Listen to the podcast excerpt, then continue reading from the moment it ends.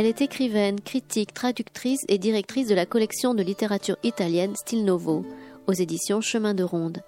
Dans un instant, vous allez entendre Daniel Robert pour la traduction de la divine comédie Purgatoire de Dante Alighieri, parue aux éditions Actes Sud, lors d'une rencontre enregistrée à la librairie Ombre Blanche, mercredi 17 avril 2019, organisée avec le concours de la Dante Alighieri, comité de Toulouse et animée par Muriel Gallo.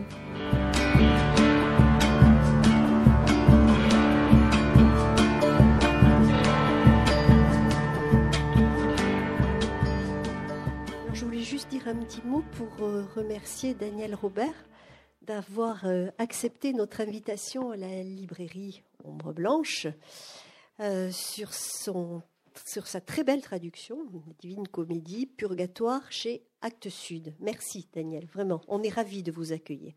Alors, cette invitation n'aurait jamais pu avoir lieu sans la collaboration, évidemment, de l'association Dante Alighieri de Toulouse, donc avant de laisser la parole à son président, qui est à mes côtés, euh, juste un petit mot aussi, je, ne l'oublie pas, pour remercier Muriel Gallo, toujours présente, et merci pour ton travail aussi de traduction. Et là, tu vas donc euh, accompagner Daniel pendant une petite heure. Voilà, je vous laisse donc la parole. Merci Hélène. Bonsoir, très rapidement, puisque vous êtes là pour écouter Daniel Robert et Muriel Gallo, euh, et que nous avons, comme toujours, quelques minutes de retard toulousain. Euh, je suis le président du comité de Toulouse de la Dante Alighieri. Dante Alighieri étant une société pour la diffusion de la langue et de la culture italienne qui a été fondée en 1889 à Rome par, entre autres, Giosuè Carducci, qui est un poète connu et qui aujourd'hui a environ 80 comités en Italie et 400 dans le monde, dont un des plus anciens dans le temps est celui de Toulouse, puisqu'il fête 90 ans, 1929-2019, euh, cette année. Et donc on a cherché à organiser des événements, il y en aura plusieurs cette année. Et un jour, en parlant d'abord avec euh, un ami qui est le directeur de la cave à musique rue du Tour, et puis, euh, en passant, je le disais à Daniel Robert tout à l'heure, en passant en décembre devant la tour de Babel, la librairie italienne de Paris, euh, Fortunato, qui est le directeur, avait organisé en novembre une présentation de, du purgatoire et il a eu la gentillesse de me passer les coordonnées de Madame Robert. Je lui ai écrit et tout de suite, très rapidement. Elle a eu l'immense gentillesse d'accepter notre invitation et donc avec Ombre Blanche, nous avons organisé cette soirée. Donc, je m'arrête là et je laisse la parole à ces dames. Euh, oui, ça a l'air de marcher. Euh, donc, je, vais faire une, une rapide un rapide récit de, notre, de notre rencontre euh, qui était, comme je dis, euh, dématérialisée, c'est-à-dire que euh, nous ne nous connaissions pas, mais Daniel Robert m'a téléphoné il y a quelques semaines déjà, en, en, me, demandant si je pouvais euh, introduire donc euh, euh, la lecture et le commentaire de. à ce moment-là, elle m'a parlé de, elle m'a parlé de Dante principalement dans le cadre donc de l'anniversaire de la Dante Alighieri et ici, c'est-à-dire à Ombre Blanche. Elle s'est adressée, je, je justifie un peu ma, ma présence, elle s'est adressée à moi euh, parce qu'il se trouve qu'elle avait des, traductions, euh, enfin que je suis universitaire mais aussi traductrice et j'ai traduit plusieurs poètes, dont euh, Bertolucci, D'Annunzio qu'elle n'avait peut-être pas lu, Bassani. Donc je lui semblais la personne italianiste, mais aussi traductrice. Et j'ai tout de suite, euh, assez vite, oui, accepté euh, la date, euh, la date du, du 17. Qu'est-ce qui m'attirait alors puisque, comme je dis, je ne suis pas. Il y a un horrible mot qui est dentologue. Bon, je ne suis pas dentologue, mais c'est les, parfois les avantages de la province, entre guillemets, euh, et moi, quand j'ai été nommée à Toulouse, j'ai beaucoup apprécié euh, d'avoir pu, pour préparer les, élèves, les étudiants à des concours, avoir pu travailler Bocas euh, ou, Alfieri, ou, parce qu'en en fait, pour réussir une, un devoir de concours, il ne faut pas être spécialiste, il faut bien connaître l'auteur et savoir rédiger. Et, et, ça, je pouvais, je pouvais leur apprendre. Par ailleurs, dans les histoires de la littérature qu'on donne aux étudiants, il y avait toujours Dante. Et je dois dire que Dante, ça, quand on choisit bien le morceau, ça marche très bien. C'est-à-dire, il n'y a pas besoin d'avoir une culture de l'italien forte euh, pour aimer certains passages. Hein. vous serez d'accord, d'accord avec moi. Euh, voilà. Donc c'est c'est ce qui m'a donc je me sentais capable euh, de participer à cet entretien. Et euh, par ailleurs, c'est justement c'est la haute qualité, euh, et j'ai appelé ça gageure en quelque sorte, euh, de la traduction de Daniel Robert qui m'a attiré.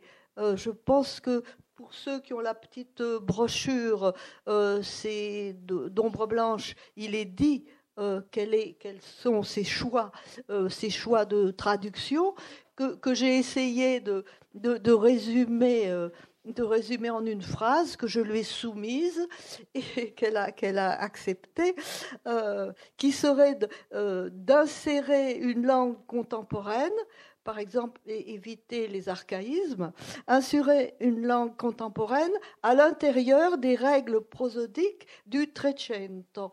je rappelle pour ceux qui ne sont pas toujours habitué à la langue italienne que le Trecento, c'est le quatorzième. Hein. bon.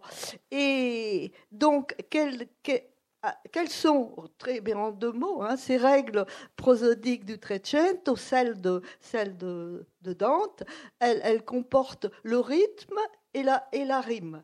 Le rythme, ça veut dire que euh, Daniel Robert va traduire, suivant son choix, en décasyllabes ou en, en donc en vers. Mais euh, le tour de force, c'était la terza rima, euh, qu'elle expliquera plus euh, à fond que moi, c'est-à-dire ce A, B, A, après ça B, C, B, et c'est vraiment ce que j'appelle, ce qu'on peut appeler un tour de force, euh, et très rare finalement. Eh ben, elle vous le dira aussi. Euh, l'autre L'autre chose, donc nous avons échangé des mails aussi bien sur la, cette traduction, des traductions. Je crois que nous sommes tombés presque toujours d'accord, et peut-être des choses dont nous allons parler, mais ça c'est elle aussi qui choisit. Et euh, c'est une anecdote, mais elle me semble intéressante. Au, dernier moment, je, je, lui ai écrit. Euh, ça, je vous ai pas dit que j'allais le dire. je lui ai écrit en phrase facile. Ah, ça valait, ça en valait la peine. Et le euh, le mail suivant était un peu réticent. J'ai compris que ce mot ne lui plaisait pas tellement. Et, je me suis souvenu aussi d'impressions que moi-même j'avais, euh, parce que finalement, traduire un texte qu'on aime, qu'on a choisi, avoir les moyens, le temps de le traduire, avoir, avoir l'éditeur, ce n'est pas du tout une peine. C'est un plaisir c'est un plaisir, c'est parfois quelque chose de très ludique, je dirais. Est-ce que vous acceptez le mot hein? C'est-à-dire de chercher la rime qu'on ne trouve pas tout de suite, mais que tout à coup qui vous vient, parfois en lisant autre chose et tout.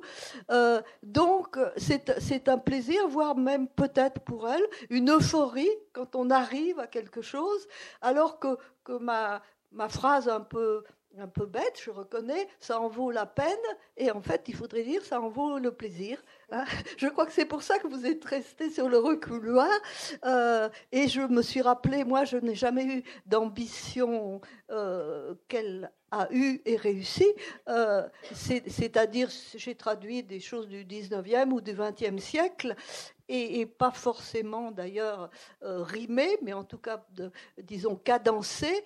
Et, quand les gens me disaient Ah, ça doit être dur de traduire la poésie, ça m'agaçait. Je disais Mais non, la poésie, ça se traduit euh, très facilement, ce qui était évidemment un snobisme stupide. Mais, mais ce que je veux dire, c'était c'était pas un effort, voilà, c'était un, un, un plaisir.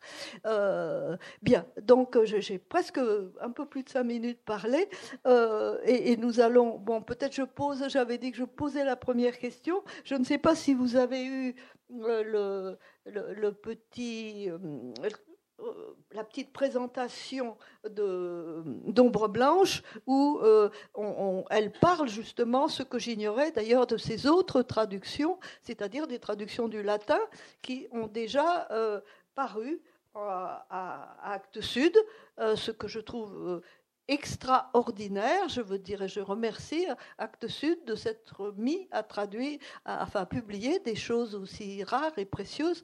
Donc la question, c'était, on comprenait bien le passage euh, qui, est donc dans la brochure entre euh, le, euh, le latin et puis après, lui vient l'idée réussie hein, de, traduire, de traduire Dante et Cavalcanti, mais vous en parlerez. Et je lui ai posé tout à l'heure euh, la question, je lui ai dit, mais avant, qu'est-ce qui vous a... Euh, avant le latin, qu'est-ce qu'il y avait, en quelque sorte? Bon, donc là, je vous, je, vous, rends, euh, je, vous, rends la, je vous rends la parole. Eh bien, je, est-ce que ça marche? En fait, j'ai commencé par traduire du latin.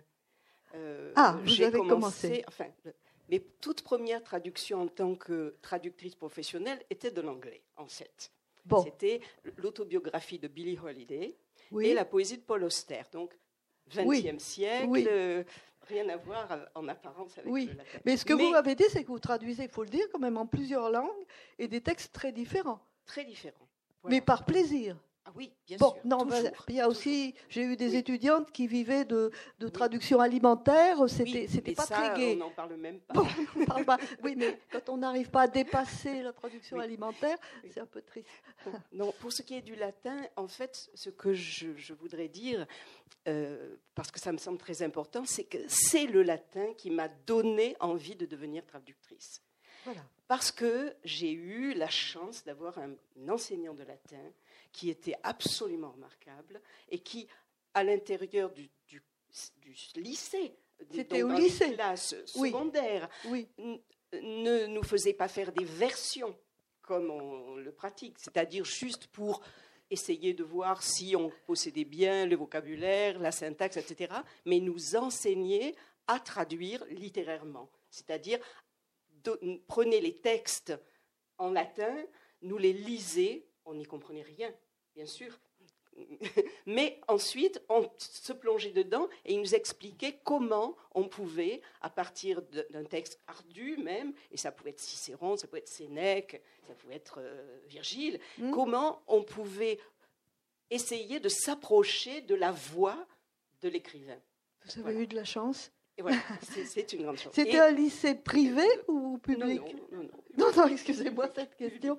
Bon, et donc, euh, euh, j'ai eu tout de suite envie, euh, j'ai fait des études classiques, donc j'ai très rapidement commencé à traduire aussi du latin. Et j'ai d'ailleurs choisi les, poètes que j'aime, les écrivains que j'aime le plus en latin, c'est-à-dire Catulle, Ovide, oui. Cicéron.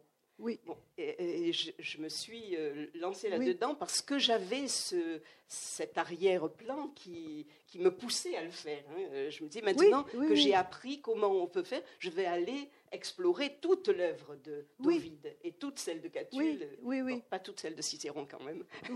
Et Catulle, vous l'avez publié d'ailleurs. Oui, oui, hein, j'ai chez Actes Sud. Chez Actes Sud, oui, oui.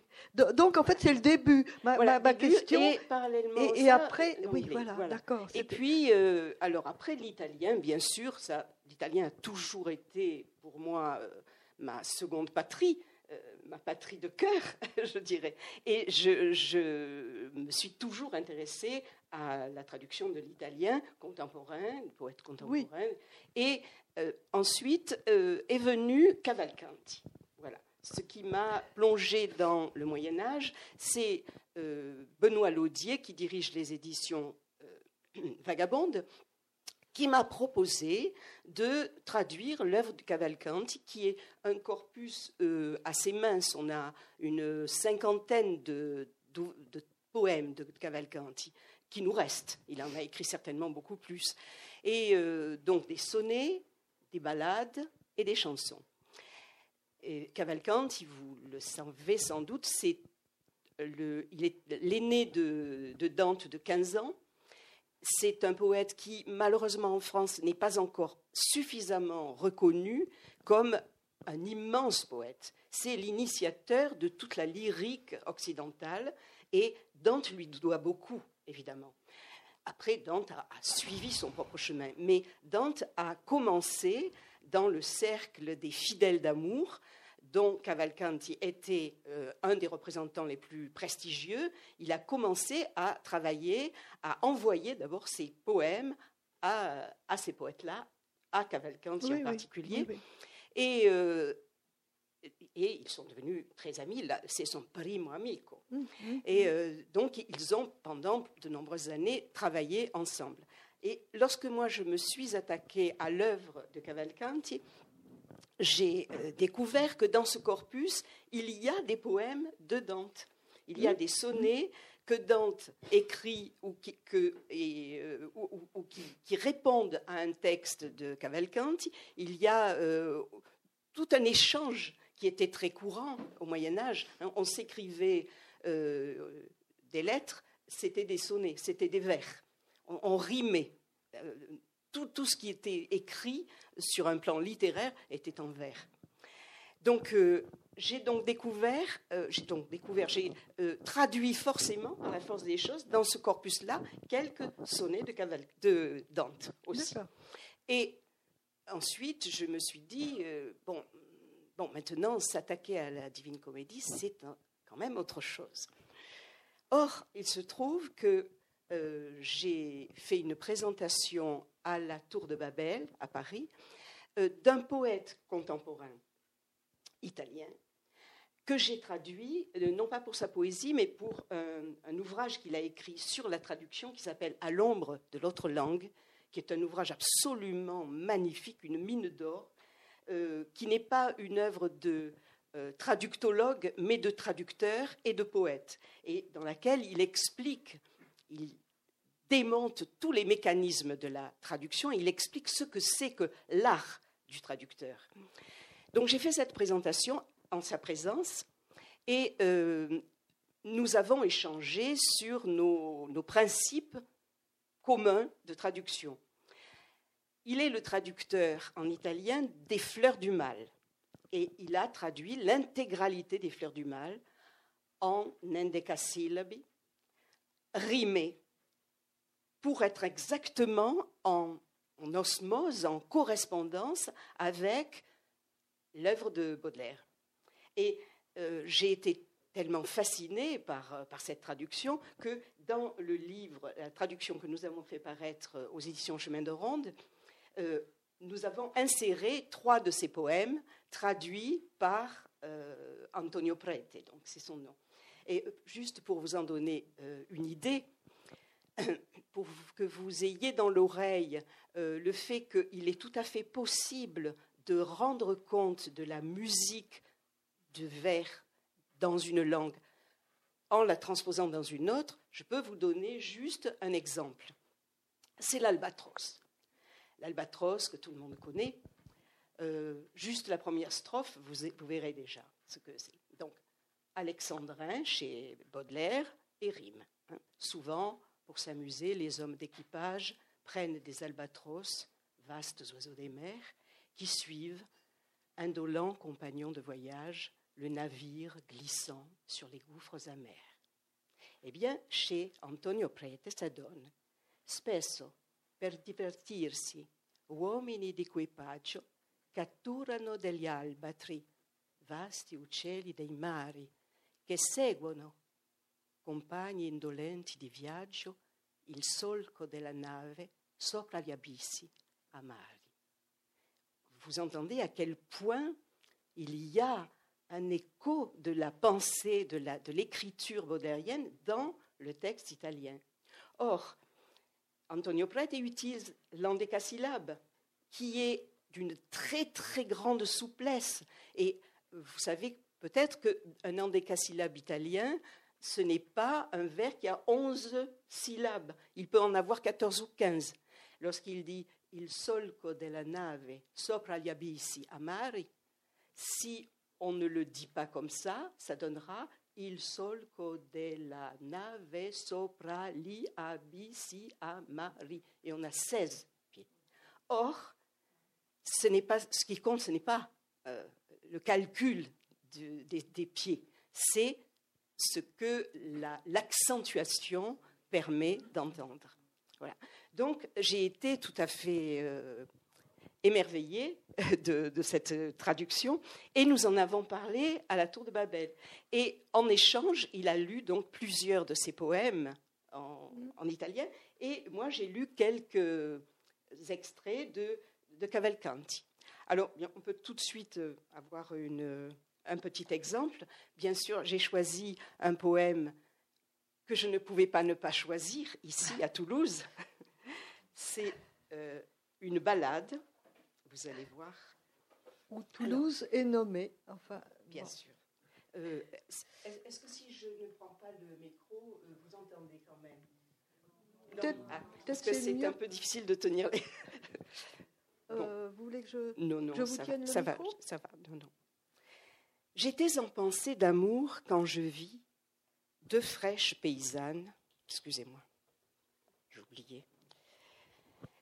J'étais en pensée d'amour quand je vis deux fraîches paysannes. L'une chantait. Elle pleut en nous la joie d'amour.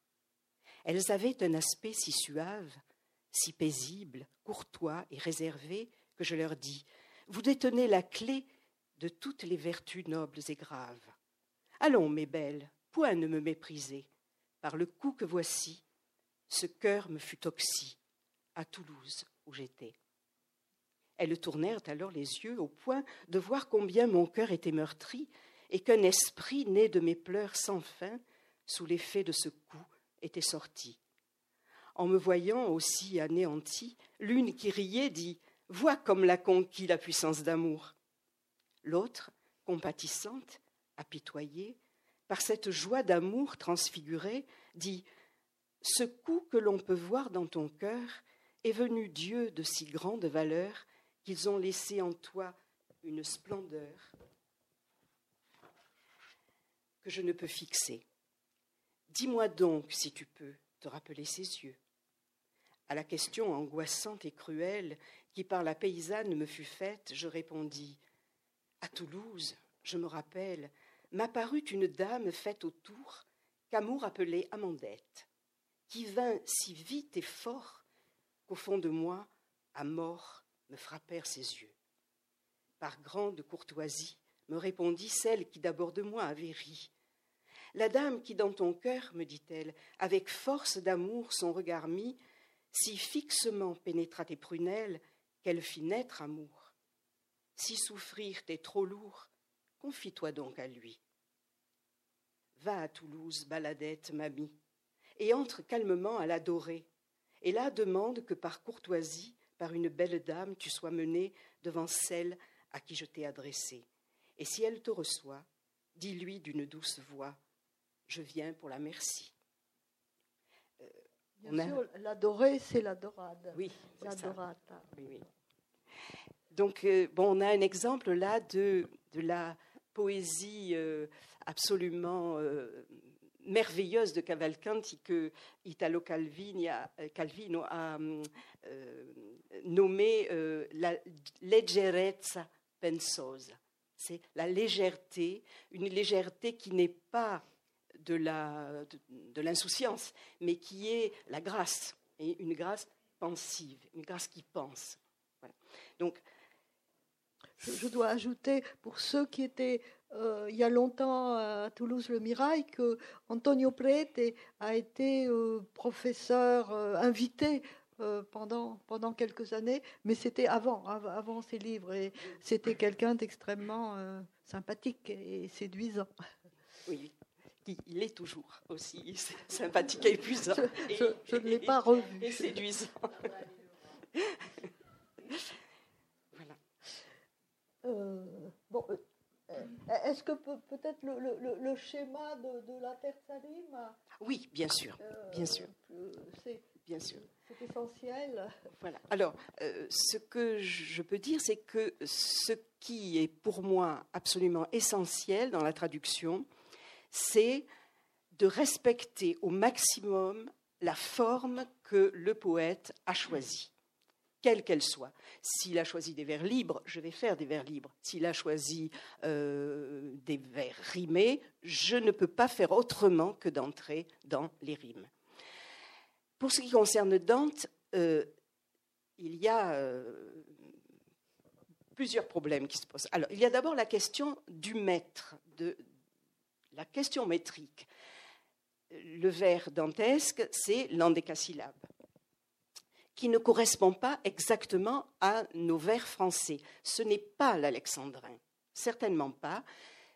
Le vers euh, duquel il se rapprocherait le plus, c'est le décasyllabe, à ceci près que le, vers italien, lui, en a à 11 syllabes, mais Dante dit lui-même que l'endécasyllabe souvent s'entend comme un décasyllabe, même en italien, parce que la finale n'est pas accentuée. C'est la pénultième sur laquelle porte l'accent.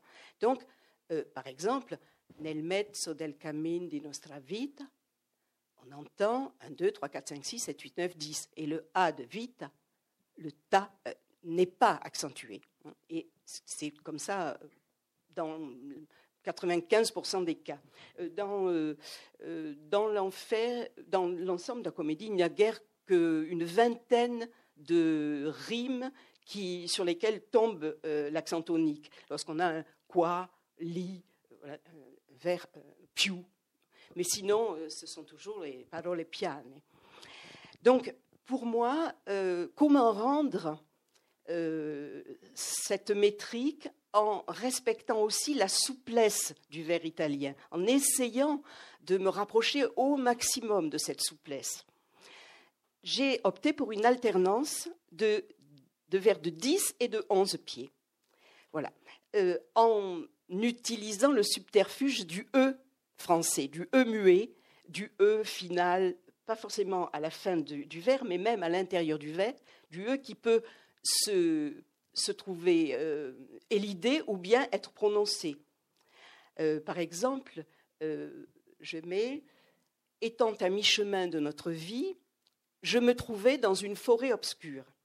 Alors, j'élide le E de une. si je dis je me trouvais dans une forêt obscure, bon, pour que la musique ait lieu, on ne doit pas prononcer le, le E de une.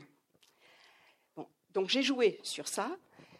Et euh, en essayant de faire en sorte que le lecteur ne se rende pas compte du fait qu'il y a 10 ou 11 pieds. Ce n'est pas important, il ne s'agit pas de compter pour savoir combien il y a de décasyllabes et combien de décasyllabes. L'effet à l'oreille doit être le même. On doit, il faut que ça coule de la même façon. Et la deuxième chose, c'est la rime. Alors là, on est devant une création de Dante très très originale, qui est cette fameuse tierce rime, terza rime, euh, qu'il a un peu hérité de, des troubadours, et de, notamment un, type de, poème qu'on appelait le Cervantes en Occitanie, euh, qui avait plutôt une caractéristique euh, morale, politique et de pamphlet. Hein, ce n'était pas des poèmes d'amour. ce n'était pas. C'était quelquefois en tiercerie, mais quelquefois les rimes se retrouvaient deux par deux. C'était un peu hybride. Dante, lui, prend cette idée-là et il en fait la, le, le, fondement de son œuvre pendant 14 233 vers. Et là, c'est le tour de force pour lui. Donc, il utilise cette tierce rime, comme l'a dit Muriel, qui, comment vous dire, le, le, mieux c'est que je vous donne l'exemple. Nel mezzo del cammin di nostra vita mi ritrovai per una selva oscura che la diritta via era smarrita. On a vita e smarrita. Et oscura va rimer avec dura, avec deux autres euh, ai, quanto a dir qual era e cosa dura. Esta selva selvaggia e aspra e forte che nel pensiero rinnova la paura. Donc, obscura, dura, paura. Et forte va rimer avec morte et scorte. Donc chaque fois, le deuxième vers de la strophe introduit une rime qui n'aura ses échos que dans la strophe suivante. Et ça, ça imprime au texte euh, une pulsation extraordinaire et euh, rythme le, poème euh, comme, comme, nulle part ailleurs. Hein. C'est lui qui invente ce, ce système-là. Je me rappelle, est-ce que vous pouvez de mémoire nous citer l'interprétation de, de Franck Ducrot sur la marche ah, je ne sais pas si je me souviens. Oui, alors, y a, euh, vous, vous avez parlé d'élan, mais il considère que euh, qu'on marche en avant sans arrêt, en, avance, en quelque sorte. C'est ça. Enfin, c'est dit mieux, mieux que vous le citez dans le Purgatoire. Oui, oui, oui, mais je l'ai un petit peu oublié. parce que je trouve que c'est très parlant cette idée, cette idée de, non seulement de rythme, mais de euh, progression, puisque on, on, va passer toute. Oui. D'autant plus que toute la comédie est l'histoire d'une longue marche. Oui, bien sûr. D'abord euh, en enfer, puis au purgatoire, puis au paradis. Et euh, Dante ne cesse de marcher. Et le pas, le, pas, le pied est très important. Voilà. Mm. à la fois le pied qui marche et le pied du verre. Oui. bon, alors, euh, pourquoi tenir autant à traduire en tierce rime? Pour ce qui me concerne, je n'aurais jamais pu faire autrement, parce que cette euh, cellule rythmique qu'il crée, qui est la, terzine, c'est euh, la matrice de toute l'œuvre. Et toute l'œuvre est commandée par ce mouvement de 3 à 1. Hein. On a trois cantiques, enfer, purgatoire, paradis, chacune de ces parties a 33 chants, 99, multiples de 3. L'enfer, lui, a un chant de plus qui est un prologue, et donc les 99 chants, plus le premier, ça fait 100. Puis, on a tout au long de l'œuvre trois bêtes, trois dames, tout, tout se, se joue par trois ou par neuf, ou par euh, multiples. Je vous en donnerai un exemple euh, aussi tout à l'heure. Donc, c'est tellement important qu'on ne peut pas dire que c'est un ornement ou une illustration de sa pensée. Sa pensée, elle est là, elle est dans la tierce rime, et si on la supprime, pour moi, on fait un contresens global sur toute l'œuvre. Enfin, je ne veux pas critiquer euh, ceux qui font différemment, mais moi, je n'aurais pas pu je n'aurais absolument pas pu parce que j'aurais eu l'impression que je trahissais l'ensemble de l'œuvre. C'est ma façon de voir les choses. Est-ce que je peux rajouter quelque chose? Mais qui, est évident et qui. Euh, je ne suis, pas forcément.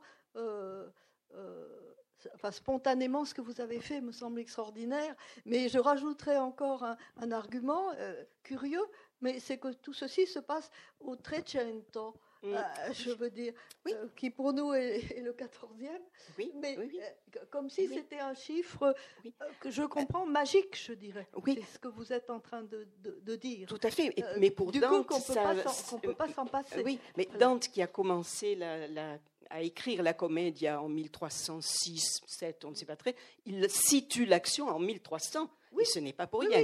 il y a, le 1, le 3 et, les deux zéros. De, de logique, et je veux dire. Et, je rajoute quelque chose en, y réfléchissant, euh, qu'il n'y a pas que, que que cette idée de, tripartite, on la retrouve pour les gens qui connaissent du Mésil, par exemple.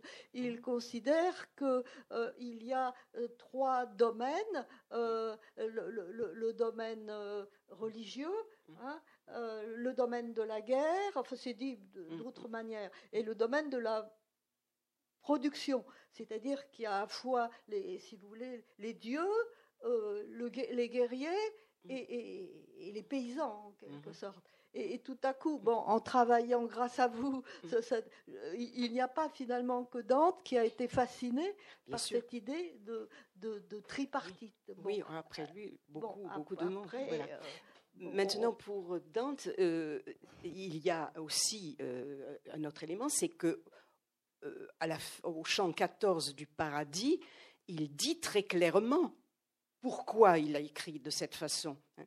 Quel uno e due tre che sempre vive e sempre regna in tre e in due e in uno, non circonscritto e tutto circonscrive. Il le dit très clairement. Ce qu'il veut nous faire entendre, c'est la Trinité, c'est sa foi dans la Trinité.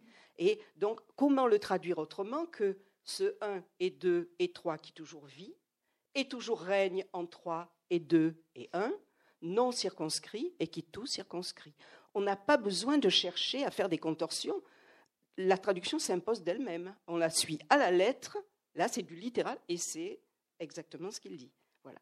Et ce qu'il a voulu, il me semble, c'est que le lecteur, commençant à lire l'enfer, puis le purgatoire, ressente presque imperceptiblement, sans le sans l'intellectualiser, ressente ce qu'à la fin, il lui dit. Voilà, tout ce que tu as fait, tout ce chemin que tu as fait avec moi, en me lisant, eh bien voilà ce que ça veut dire la Trinité existe et j'y crois. C'est ça, sa pensée.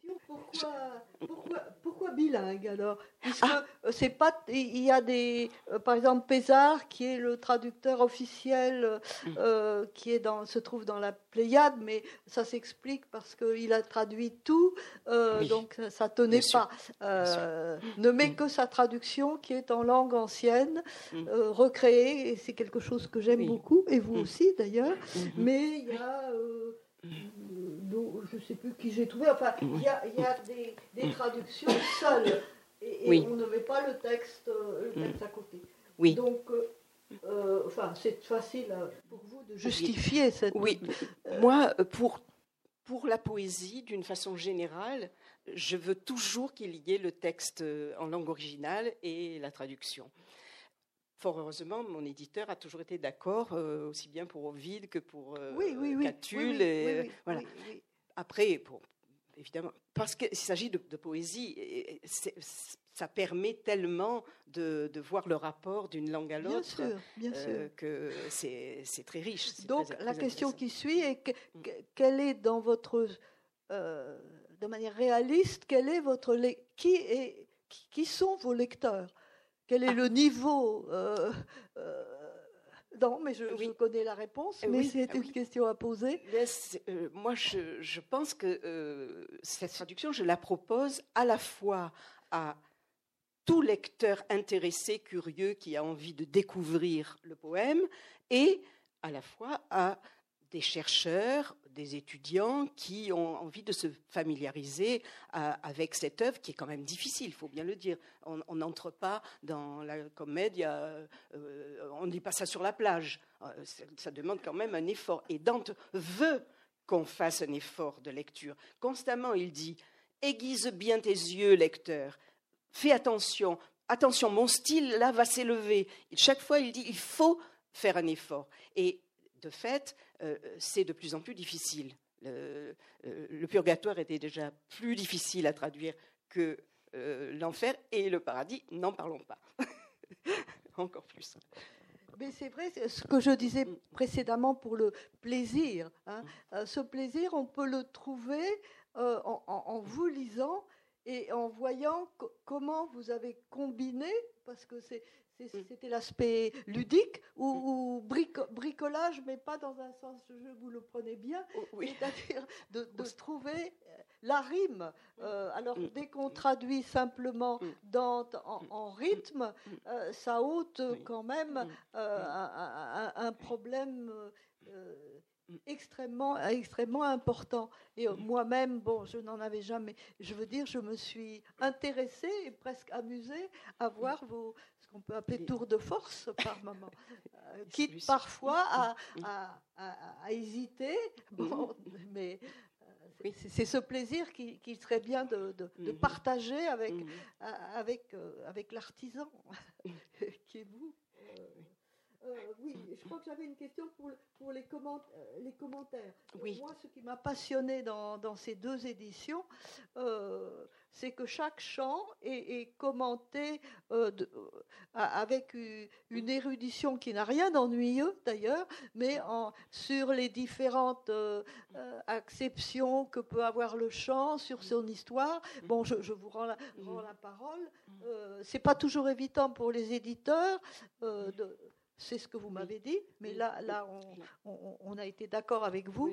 Euh, parce qu'il y a chaque chant et, et, commenter les personnages. Oui. C'est ce que vous désiriez. Oui, tout à fait. Mais à la fin du, volume, j'ai mis l'appareil critique tout à fait à la fin parce que, évidemment, euh, je ne voulais pas gêner la lecture cursive. Oui, mais c'était pas possible voilà. de mettre en note. Oui, euh, oui ça existe, mais c'est pas c'est c'est pas, bien pour un poème. voilà. Je n'ai pas voulu faire un ouvrage didactique donc euh, au, premier chef. Donc euh, d'abord, je voudrais que le lecteur ait le plaisir de découvrir l'œuvre. Après, il est impossible d'y prendre plaisir jusqu'au bout si on n'a pas quelques clés pour poursuivre la lecture, parce qu'il y a quand même des données historiques, des noms de personnes, de personnages de l'époque de Dante qui nous sont étrangers, que nous ne connaissons plus. Il y a des personnages de la mythologie, de la Bible, euh, de l'histoire romaine. il y a des, batailles, des références qui sont quelquefois simplement des allusions de la part de Dante. Il savait, il s'adressait aux gens de son époque qui savaient de quoi il s'agissait. Donc il n'avait pas besoin de mettre les points sur les i. Mais nous, nous avons besoin de les savoir parce que sinon, quelquefois, nous sommes perdus. Donc chaque fois que il m'a semblé utile de donner un élément euh, euh, au lecteur pour qu'il puisse dire ah bon d'accord ça c'est ça je peux continuer j'ai mis j'ai mis des notes donc en, fin de volume pour chacun des chants après, on peut très bien lire les notes dans un premier temps et puis revenir à la lecture et ne plus avoir besoin de notes pour ensuite. oui, moi je dirais qu'en tant qu'italianiste, c'est ce c'est ce qui m'a le plus intéressé, je veux dire, euh, de, lire ces choses qui sont des synthèses, parfois de euh, d'autres commentaires, qui sont des choix, euh, c'est-à-dire des, Et puis, bon, là, on peut lier au problème de, de l'édition du texte. Hein, oui, oui, mais il y a cet autre aspect de, des notes que je, dont je n'ai pas parlé, qui est qui n'est pas le, fait de donner les références historiques, etc., mais d'expliquer que dans tel passage, il y a eu des controverses. Pendant 700 ans, les, spécialistes n'ont pas cessé de se disputer. Donc, il y a des controverses, il y a des interprétations très différentes, et euh, quelquefois, euh, j'ai été obligée d'expliquer que euh, l'édition avec laquelle je travaillais, l'édition italienne, avait pris une option, mais donné d'autres options. Donc je les ai rappelées. Et puis il a fallu que moi je choisisse aussi. Oui. Donc j'ai expliqué pourquoi je choisissais telle interprétation plutôt que telle autre. Puisque, évidemment, je ne pouvais pas. Non, il y a, un véritable, il y a un véritable débat, en quelque sorte. C'est pour ça que, ah c'est que c'est que intéressant à lire, je veux dire. C'est ça. Sans aucun doute. Oui, donc les éditions italiennes, euh, vous, voulez qu'on aille un peu plus vite euh, Qu'est-ce que je vous posais comme question euh, Mais vous m'avez répondu autour d'un thé. sa première, il y, a eu deux, deux éditions de de l'enfer. Ah, de l'enfer. Non, non, non. disons que la, première édition de l'enfer s'est épuisée en, ce, qui, est une chose moins d'un an et elle a été réimprimée. Voilà. voilà. Donc je lui ai posé la question parce que j'avais, j'avais en lisant Pézard, qui, a réédité plusieurs fois euh, son mm. texte, et il a dit qu'il avait eu le temps de, retoucher ah euh, parce que, mais d'ailleurs, vous êtes d'accord avec moi, plus vous traduisez, il peut vous arriver d'avoir envie de retourner en arrière euh, pour. Euh, mais là, ça s'est fait automatiquement. Ce que vous avez dit, on ne l'a pas demandé. on, a simplifié les choses, c'est bien pour, l'éditeur. Est-ce que vous avez changé Vous les changements Et donc, c'est la même. La même je m'étais posé, posé, la question, mais vous, vous avez, vous avez euh, répondu. Euh, est-ce que je, je, continue et après vous illustrer comment vous voulez? Oui. bon, mais c'est une question essentielle auquel justement votre lecture peut-être apportera une, une réponse. c'est savoir si, en, étant donné ce que vous avez fait, vous pour moi, vous devenez non pas seulement un traducteur, mais un auteur. Euh, il était euh, une fois, il, ça se passait d'ailleurs ici, il y a eu un petit débat où j'étais convié euh, sur cette, bon, cette chose, question très banale, le traducteur est-il un auteur ou n'est-il que, qu'un transmetteur en général? On ne peut que vous trouver aussi comme auteur. Moi, je pense qu'un traducteur est un auteur, vraiment. Oui, euh, moi, moi je, pas moi seulement, mais, oui, non, mais la traduction est, une entreprise de création aussi. Oui, c'est une entreprise d'écriture et euh, qui, qui, est une, une, mise en relation d'une langue avec une autre, d'un texte avec un autre, euh, d'un auteur avec un autre. Et le traducteur, bien sûr, se doit d'être extrêmement respectueux de l'auteur à mon avis, les, pires erreurs qu'on puisse faire, c'est de sabrer dans le texte au prétexte qu'il y a des passages inutiles ou qui ne sont pas intéressants ou qui seraient trop difficiles à comprendre. Ça, je trouve que c'est rédhibitoire. On n'a pas le droit de faire ça. Mais à partir du moment où on respecte complètement l'auteur, les solutions qu'on trouve, ce sont des solutions qu'on crée, forcément. Et on, ne peut pas euh, être un clone de l'auteur.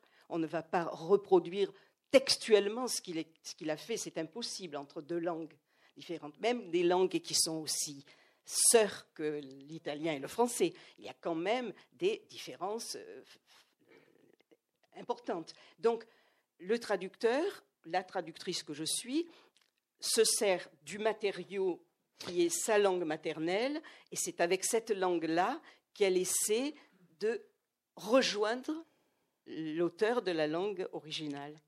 Oui, mais pour votre manière de traduire, ça va de soi. Euh, ça ne va pas. Euh, bon, mais on va pas euh, commencer le débat. auteur, je, finis par une phrase que, que d'ailleurs Antonio Prete, enfin un questionnement auquel on n'apportera pas forcément de, de réponse. C'est cette très belle phrase de, Paul Valéry qui date de 41, je crois, de tel quel, à propos, à propos de, de qu'est-ce que la poésie. Euh, sa définition était une hésitation prolongée entre le son et le sens, euh, qui me semble une extrêmement bonne euh, définition, ce que D'Annunzio, parce que j'ai travaillé du D'Annunzio, appelait la, la musica verbale. La, alors le sens c'est verbal et, musica c'est le son. Bon, mhm. donc là je parle de, je parle du créateur, hein, du, du, du, poète. Alors est-ce que, mais on ne donnera pas de réponse, est-ce que la double contrainte de, dans vos traductions de la rime et du rythme en français permet-elle de préserver le sens? La musique, c'est ce que vous recherchez, je pense que vous y arrivez sans aucun doute. Mais euh, cette euh, euh, contorsion qu'il faut faire pour faire A, B, A, B, C, B, etc., Euh, et, comme j'ai dit, c'est extrêmement intéressant à, voir comment vous fonctionnez. Euh, mais est-ce que vous, vous devenez vraiment auteur? Oui, mais ça ne veut pas dire que le sens est euh, passé au second plan. le sens, comme je l'ai dit tout à l'heure, le sens est dans la forme. Plus on respecte la forme et plus on est dans le sens. Et le fait de, rimer comme le fait l'auteur ne fait pas éloigner du sens de ce qu'il a dit. Bien au contraire. Bien au contraire. Je, vous ai donné les trois vers tout à l'heure. Oui, bon, oui, c'est pas toujours aussi limpide, mais euh, les, les solutions qu'on essaie de trouver pour être dans la forme permettent d'être au plus près de ce que pense, de ce qu'a pensé l'auteur en écrivant. Et on devient oui, mais sur le plan mystique, je dirais. Pas forcément sur le plan. Et parfois, ça marche très bien. Alors là, je cite une phrase qui est de, de Pézard. Euh, Pézard n'a pris que le rythme. Hein. il n'a pas pris la rime. Et il dit c'est des choses que tout le monde. Euh, et, chez vous, ça arrive. Euh, le. enfin, il se félicite. Résultat admirable quand les deux langues se prêtent au même son. Et, parfois, même vous, entre guillemets, je veux dire, même en terre de sa rime, ça va de, ça va de soi, ça mm. correspond. Bon, il y a des moments euh, où il y a une gymnastique. Mm. Euh, c'est pour ça, je pense, mm. que Pézard a abandonné euh, l'idée, et, d'autres aussi, Franck Ducoureau, dont nous parlions. mais vous, allez illustrer, illustrer, les, illustrer les choses. sur le, j'ai été convaincue que la terre de Sarim, c'est pour ça que j'ai même j'ai tout rajouté. Je veux dire, vous avez parlé de la Trinité, était quelque chose de tellement essentiel qu'on ne pouvait pas passer. Mais est-ce que sur le plan strict, euh, je veux dire des, des, mots, on, est, vous êtes forcé de parfois de déplacer le sens. Non, non, je peux déplacer les mots, mais pas le sens. on peut déplacer, on peut, euh, oui, on peut agencer différemment ah, oui, mais le sens du texte, il, eh oui. Bon, euh, après, je suppose que là, il n'y a pas que moi qui pose ces questions. Vous posez, vous, euh, vous, Vous faites comme vous euh, voulez. Oui, alors, bon, je vais peut-être lire. Bon, J'avais prévu plusieurs, plusieurs passages, mais on n'aura peut-être pas le temps de, de tout lire. enfin, l'enfer est essentiel si je puis dire. Oui, mais le texte de l'enfer.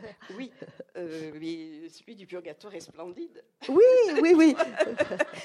Moi, je, préfère le purgatoire à l'enfer, personnellement. Non, non, mais c'est parce que c'est un grand classique, je veux dire, que, vous avez pris. Euh, bon. Euh, oui, ce que j'aurais quand même voulu dire, c'est parler justement du purgatoire, parce que tout le monde connaît beaucoup l'enfer, enfin beaucoup plus l'enfer que le reste. Et on a tendance à dire, mais le purgatoire, bon, c'est tiède, c'est pas. Pour ne pas parler du paradis, quelle barbe le paradis. Or, non, non, ce n'est pas, vrai, c'est hein, un Mais le, le purgatoire, c'est une pure merveille, d'un bout à l'autre, une pure merveille poétique. Et euh, ça, euh, donc j'aimerais euh, en lire des passages parce que c'est.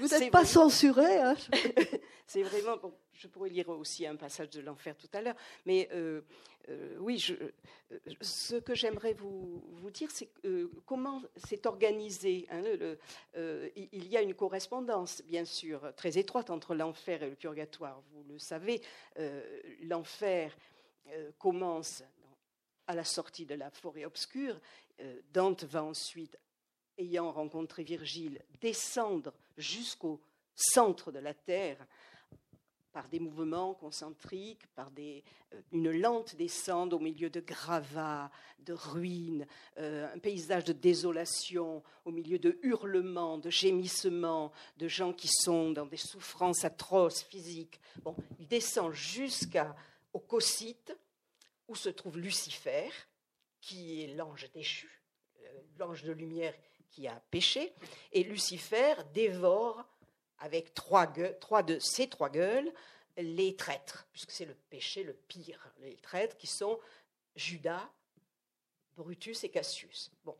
Et Dante, avec Virgile, arrivé sur le corps de Lucifer, descend le long de ce corps qui est gigantesque, et arrivé à la ceinture, il se trouve en train de regrimper. Et il ne comprend pas pourquoi. Et ils vont arriver aux antipodes de Jérusalem, d'où ils sont partis. Et là, ils vont aborder euh, sur la terre ferme. Et là, ils vont revoir les étoiles. Bon. Euh, pourquoi euh, tout d'un coup y a-t-il eu bascule Dante ne comprend pas et Virgile lui explique. Nous sommes passés dans un autre monde, nous sommes passés dans l'hémisphère austral. Voilà. Alors à ce moment-là, on a une plage, ce qui n'est pas le cas en enfer, on a une plage. Euh, Dante et Virgile ont été transportés, sans presque s'en apercevoir, sur une île qui est l'île du Purgatoire.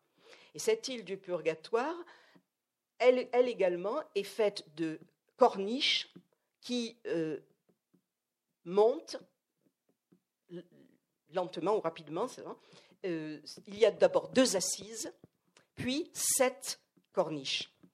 Les sept corniches représentant la purgation des sept péchés capitaux. Et les, deux assises, euh, là, permettent aux deux protagonistes de rencontrer un certain nombre de personnes qui sont des, gens que, que Dante a connus ou des personnages de l'histoire. Enfin, je ne vais pas vous détailler tout.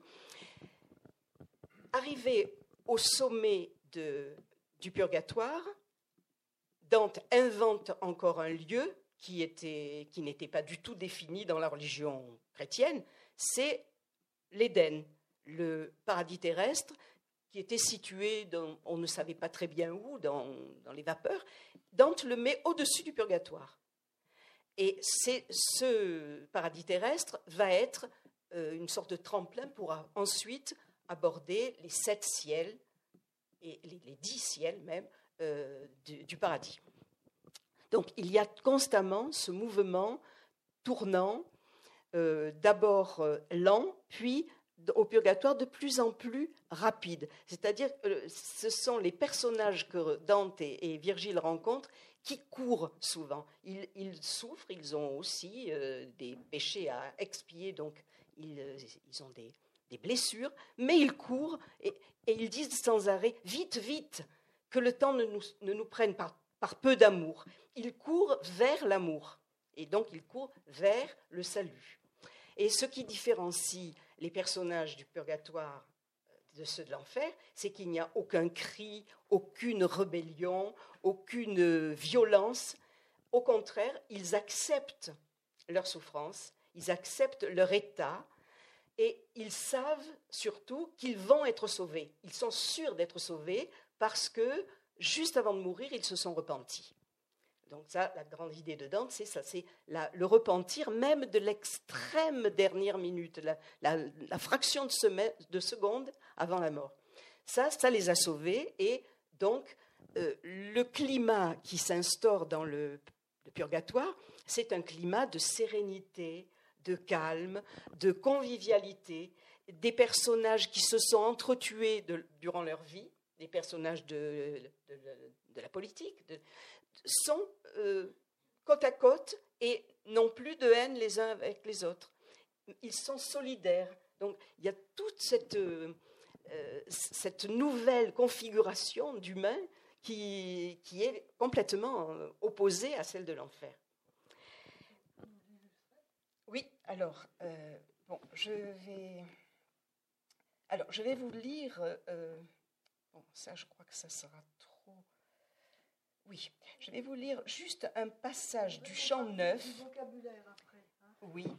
Euh, voilà.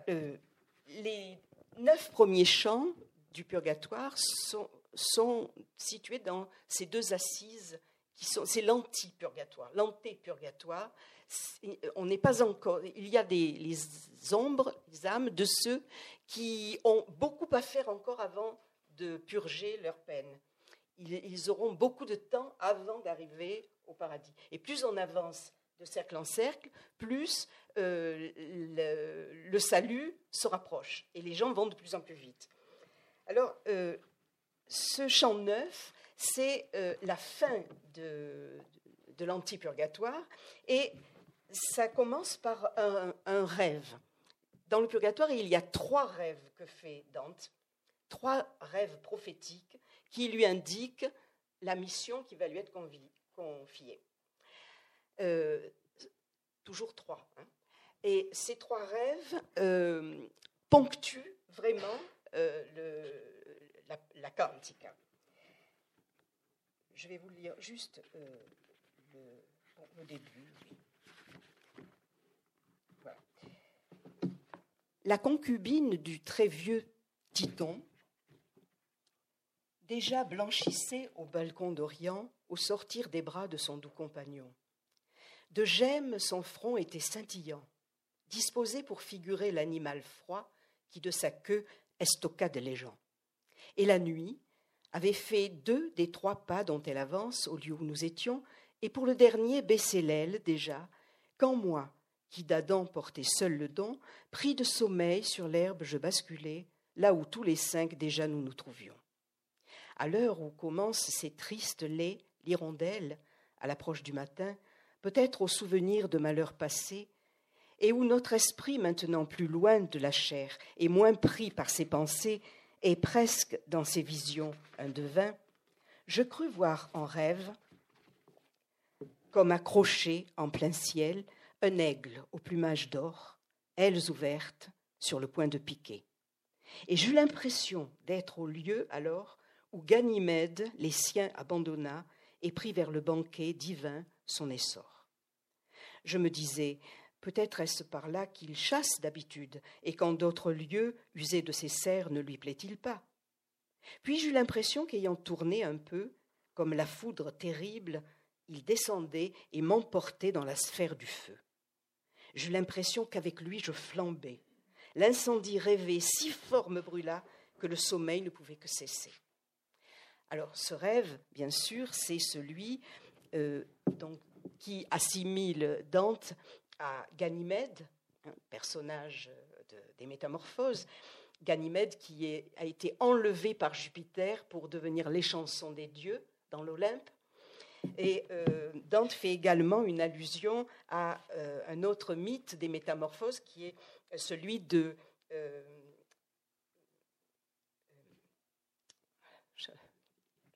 j'ai trou de mémoire.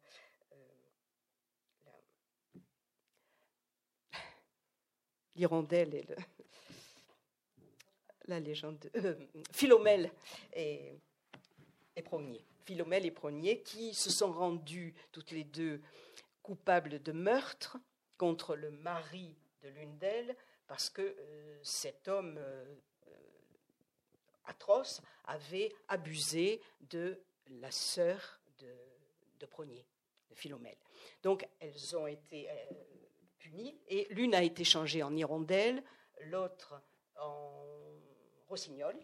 Et là, Dante utilise ce mythe pour donner euh, une notation de temps, à l'heure où commencent ces tristes laits l'hirondelle à l'approche du matin. Très souvent, il fait appel comme ça à un mythe pour donner une indication de temps ou, de lieu. Euh, c'est pourquoi les métamorphoses occupent une place très très importante dans l'œuvre.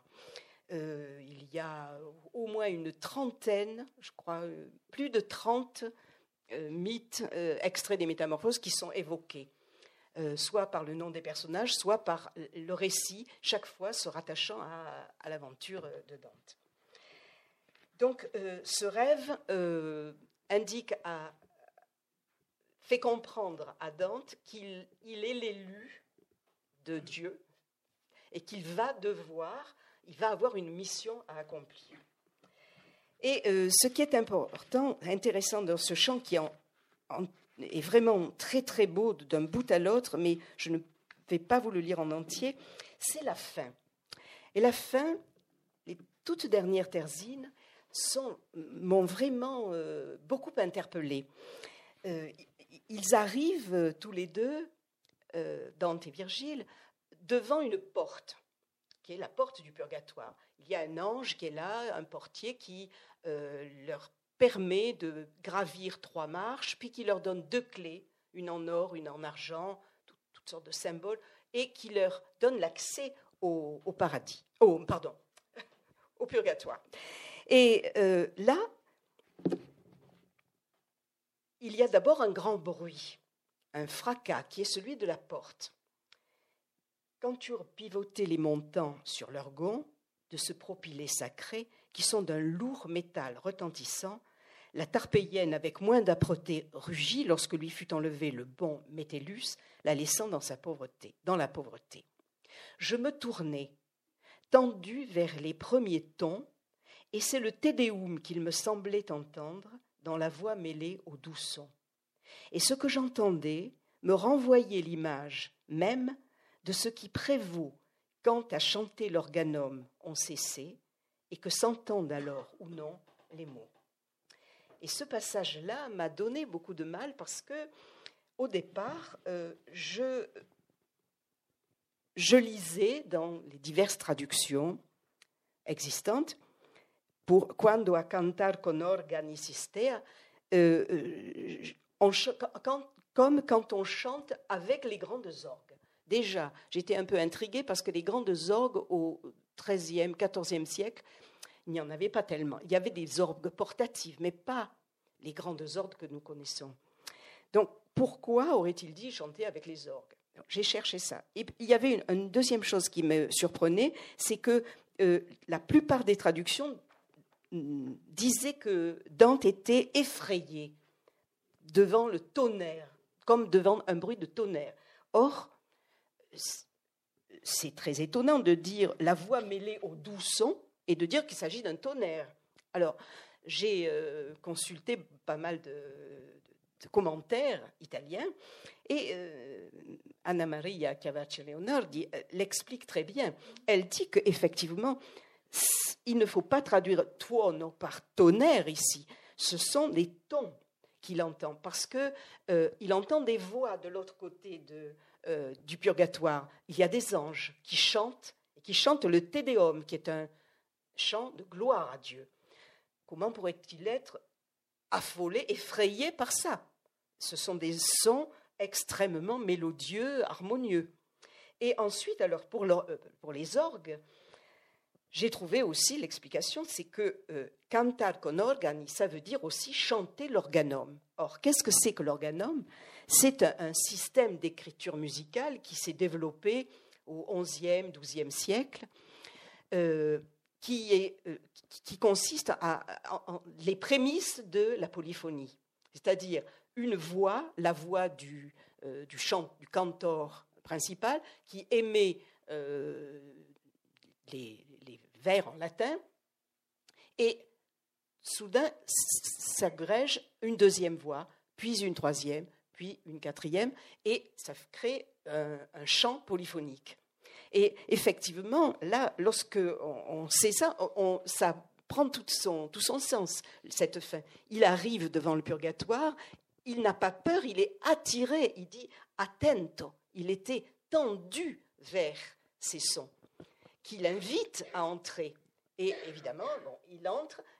L'ange euh, lui a dit, et a dit à lui et à Virgile, attention, vous ne vous retournerez pas. Quand vous aurez passé la porte, il ne faut pas se retourner. Bon, donc, il y a la, défense de revenir en arrière et l'invitation à aller de l'avant et aller jusqu'au but, c'est-à-dire au paradis. Bravo. Merci.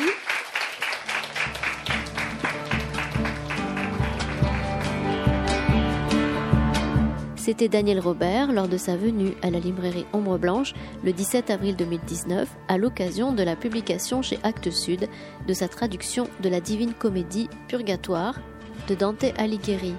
Le premier volet de la trilogie de Dante, Enfer, est paru en 2016 chez Actes Sud. Daniel Robert achève actuellement la traduction de l'édition critique de Paradis.